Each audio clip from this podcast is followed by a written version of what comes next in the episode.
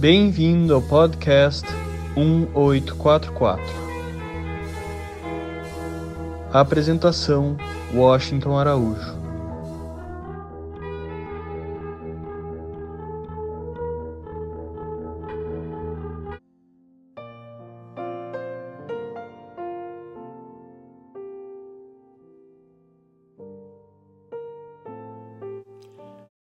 O podcast de hoje será um pouco diferente. Pode ter ouvido falar sobre Kiri Omira, que a O Magazine chamou de poeta laureada da pandemia, quando seu poema sem título explodiu na internet. O poema que por aqui no Brasil está sendo chamado de A Cura, mas cujo nome verdadeiro é No Tempo da Pandemia viralizou nas redes sociais de todo o mundo. Ganhou versões de gente famosa no mundo inteiro, foi musicado em vários países. E aqui no Brasil, teve até interpretação do excelente ator Antônio Fagundes, que ele mesmo disponibilizou em sua conta no Instagram. O fato é que este texto poético chegou a ser atribuído a escritora católica franco-irlandesa Kathleen O'Meara, que viveu entre os anos de 1839 e 1888. Corre na internet que esse poema, com ar premonitório, seria uma referência à pandemia do coronavírus e que teria sido escrito por ela em 1869. Não foi a verdadeira autora do texto é Catherine O'Meara, uma advogada criminalista que vive em Michigan, nos Estados Unidos. Costuma escrever reflexões sobre a vida em seu blog chamado The Daily Round, sob a alcunha de Kitty O'Meara. E atenção, o texto é muito recente, foi publicado por ela no último dia 20 de março deste ano. De acordo com o Magazine, Omira escreveu o poema de uma só vez, transbordando após meses de ansiedade acumulada ao assistir a pandemia surgir no noticiário. Aqui está o poema. A cura ou no tempo da pandemia. E as pessoas ficaram em casa e leram livros e ouviram música e descansaram, e fizeram exercícios, e fizeram arte, e jogaram, e aprenderam novas maneiras de ser, e pararam e ouviram mais fundo. Alguém meditou, alguém rezava, alguém dançava. Alguém conheceu a sua própria sombra e as pessoas começaram a pensar de forma diferente e as pessoas curaram. E na ausência de gente que vivia de maneiras ignorantes e perigosas, sem sentido e sem coração, até a terra começou a curar. E quando o perigo acabou e as pessoas se encontraram, eles ficaram tristes pelos mortos e fizeram novas escolhas e sonharam com novas visões, e criaram novas maneiras de viver, e curaram completamente a terra, assim como eles estavam curados. Esse poema me lembra um ensinamento psicológico sobre mudanças que aprendi ainda nos tempos da faculdade, chamado descongelar, trocar, congelar é uma metáfora de como, quando a tragédia ocorre, a mudança pode acontecer sob certas condições, ou as coisas podem voltar a ser como antes eram. Isso é especialmente importante hoje, e você verá o porquê daqui a pouco. Imagine uma folha congelada em uma lagoa. Na primavera, os raios do sol aquecem a lagoa e derretem o gelo para que a folha não fique mais presa no lugar. Pode flutuar. pode ser levada a um local diferente na lagoa. No inverno seguinte, quando o clima se torna gelado, a folha é renovada. Se o vento não puder alcançar a lagoa, a folha não se move e, portanto, recongela exatamente onde estava antes. Se houver vento, a folha poderá congelar novamente em um local diferente. Quanto mais forte o vento, mais a folha se move antes de congelar novamente. Apesar do quão difícil é esse tempo, podemos ver claramente o quanto estamos melhor quando nos conectamos, quando experimentamos o quão fortes são os ventos da união.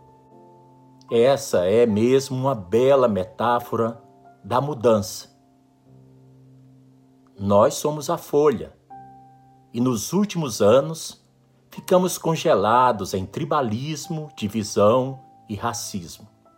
E à medida que as preciosas calotas polares da nossa terra estavam derretendo, esse gelo ao nosso redor estava ficando mais espesso. Agora, a pandemia surge e, de certa forma, é como o calor derretendo o gelo da alteridade, liberando a folha. Nós, a folha, agora podemos nos mover o vento significa aquelas forças de conexão e amor e os sentimentos que surgem quando lutamos juntos e não separadamente. Ficamos congelados por muito tempo. Meditação, oração e observação de nossos comportamentos nos ajudam a ver de maneira clara apesar do quão difícil é esse tempo, podemos ver claramente o quanto estamos melhor quando nos conectamos, quando experimentamos os fortes ventos da unidade. Aqui está uma ciência de como isso funciona. Nosso cérebro toma decisões com base em quão recompensador é um comportamento. Dada a escolha entre bolo e brócolis, acompanhamos o bolo, porque nossos cérebros percebem que o bolo é mais denso em calorias, é mais gratificante. Eu chamo isso de a maior e melhor oferta. A maior e melhor oferta funciona em nossos cérebros para ajudar a quebrar hábitos não saudáveis e a iniciar novos hábitos. Você não precisa se convencer de que a bondade parece melhor do que a maldade. Você não precisa se convencer de que trabalhar em equipe é melhor do que trabalhar sozinho ou um contra o outro. E quando você realmente presta atenção, vê claramente que a gentileza é a maior e a melhor oferta. Seu cérebro está realmente configurado para dar a melhor resposta. E a melhor resposta é a unidade. Como a poeta Naomi Shihab escreveu em seu lindo poema Bondade, que faz parte da coleção Words Under the Words. Antes de saber o que realmente é a bondade, você deve perder as coisas sentir o futuro se dissolver em um momento, como sal em um caldo enfraquecido. O que você segurou, o que você contou e cuidadosamente guardou, tudo isso deve ser perdido para que você saiba como a paisagem entre as regiões da bondade pode ser desolada como você anda e anda pensando que o ônibus nunca vai parar. Os passageiros, comendo seu milho e frango, vão olhar pela janela para sempre. Antes de aprender a gravidade tenra da bondade, você deve viajar onde um índio, em um poncho branco, está deitado, morto, ao lado da estrada. Você tem que ver como poderia ser você ali. Como ele também era alguém que viajou durante a noite com planos e apenas uma simples respiração a lhe manter vivo. Antes que você conheça a bondade como a coisa mais profunda no seu interior, você deve conhecer a tristeza como a outra coisa mais profunda. Você deve acordar com a tristeza. Você deve falar com ela até que a sua voz alcance o fio de todas as dores e você então veja seu tamanho real. Aí então, a bondade é a única coisa que faz sentido. Só a bondade lhe faz amarrar os cadarços de seus sapatos e pode lançá-lo para o dia, para enviar cartas e também comprar pão. Só a bondade levanta sua cabeça no meio da multidão desse mundo para dizer: Sou eu quem você tem procurado. E depois segue você a todos os lugares, como uma sombra, como um amigo. Esse poema de Naomi Shihab foi traduzido por Bruna Sacanol.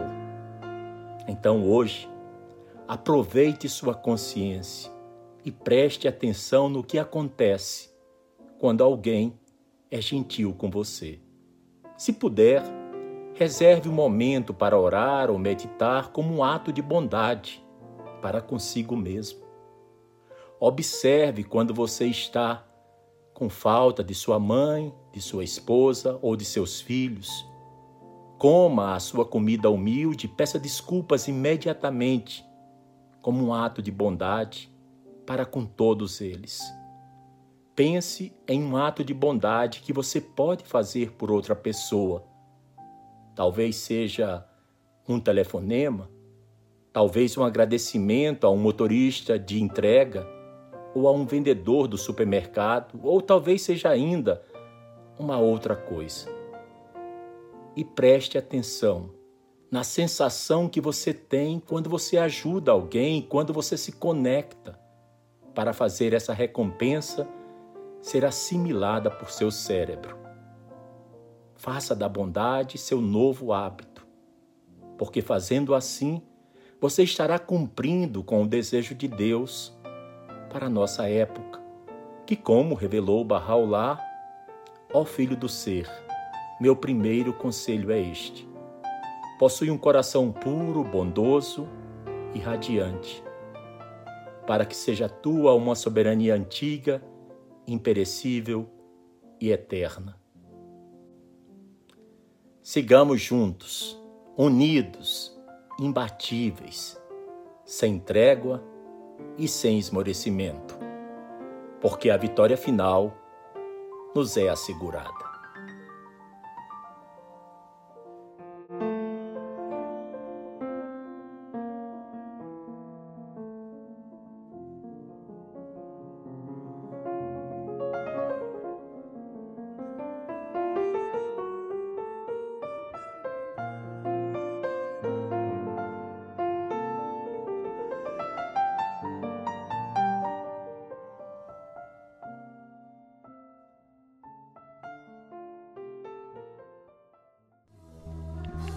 Você acabou de ouvir mais um episódio do podcast 1844.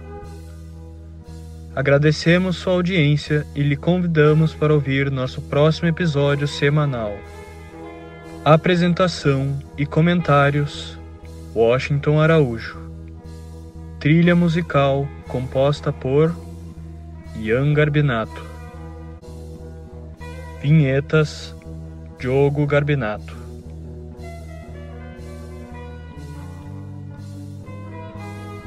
Contatos com a produção para comentários e sugestão de temas podem ser feitos através do e-mail podcast1844@gmail.com.